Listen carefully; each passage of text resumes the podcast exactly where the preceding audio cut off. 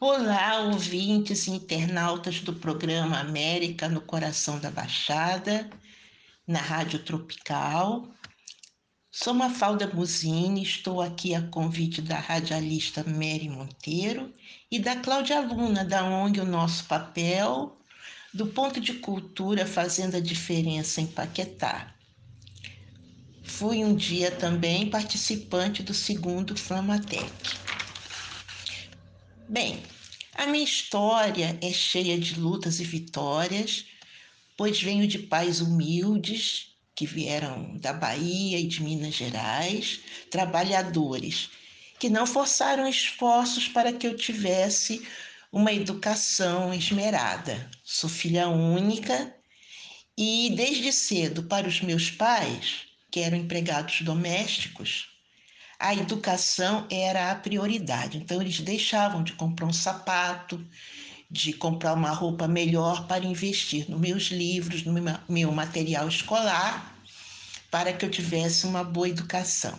Educação lá em casa era a prioridade. É, eu sou formada em letras pela PUC do Rio de Janeiro, também sou pós-graduada em docência do ensino superior pela Universidade Cândido Mendes.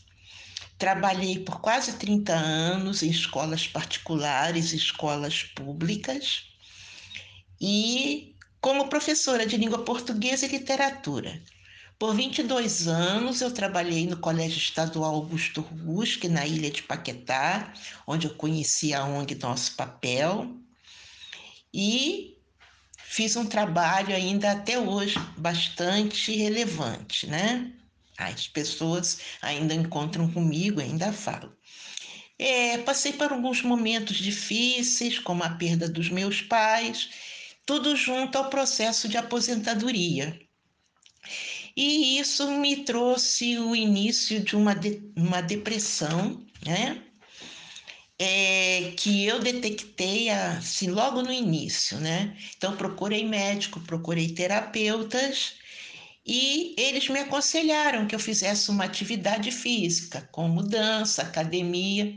Como eu não sou muito adepta de academia, de academia, eu procurei dança e eu sempre tive assim muito interesse pelas danças étnicas, como dança do ventre e dança cigana.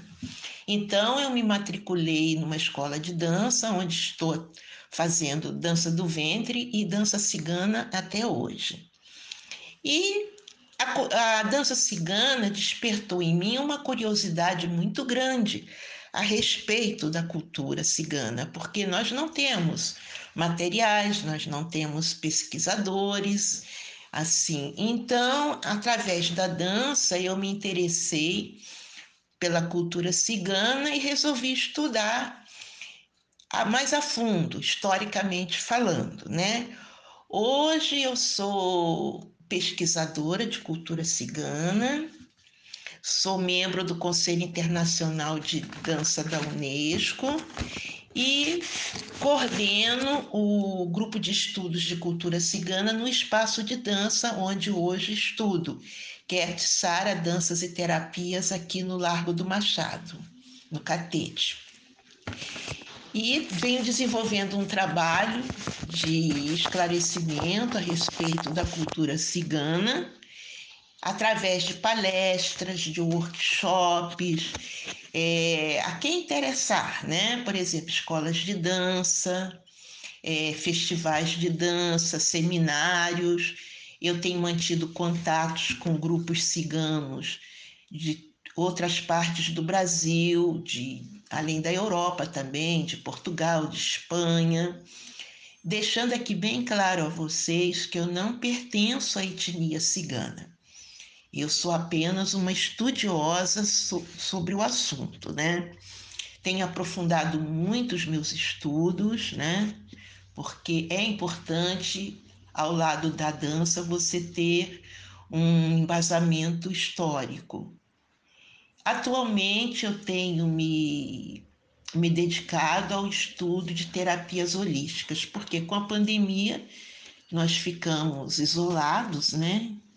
Eu, pelo menos, fiquei cinco meses aqui dentro de casa e estava buscando é, alternativas de estudo para preencher o meu tempo, para manter a minha sanidade mental. Eu já havia começado um curso de aromaterapia básico, concluí a tempo. Depois eu, eu comecei um curso de 13 aromas, psicoaromaterapia.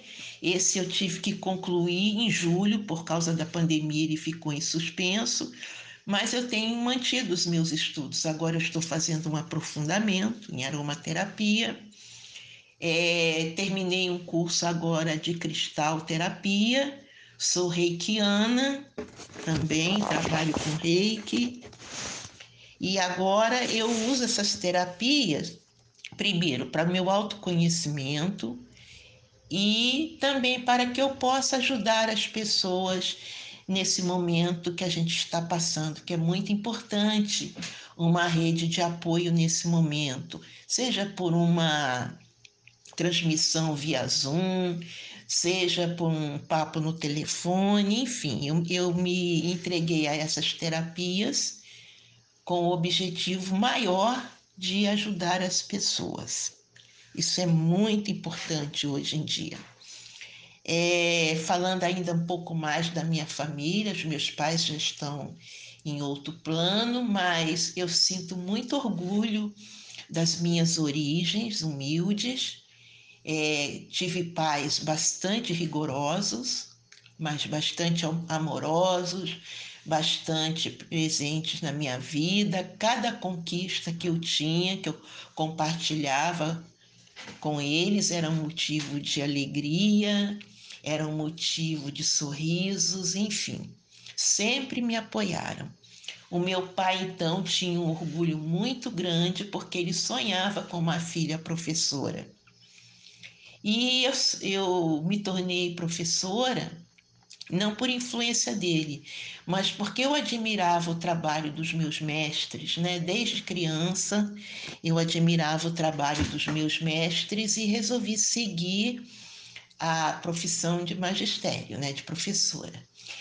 E a minha mãe queria uma filha artista.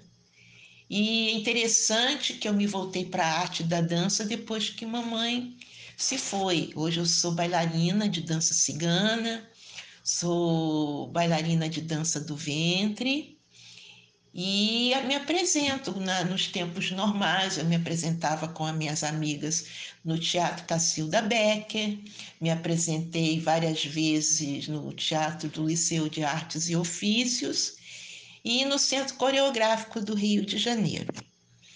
Então, a minha mensagem a todos que estão aí me ouvindo, através da rádio pela internet, que não desistam dos seus sonhos. Por favor, levem os seus sonhos à frente, tracem metas. Não está fácil para ninguém. Estudar requer dedicação, requer abrir mão de muitas coisas, mas no final tudo dá certo, tá?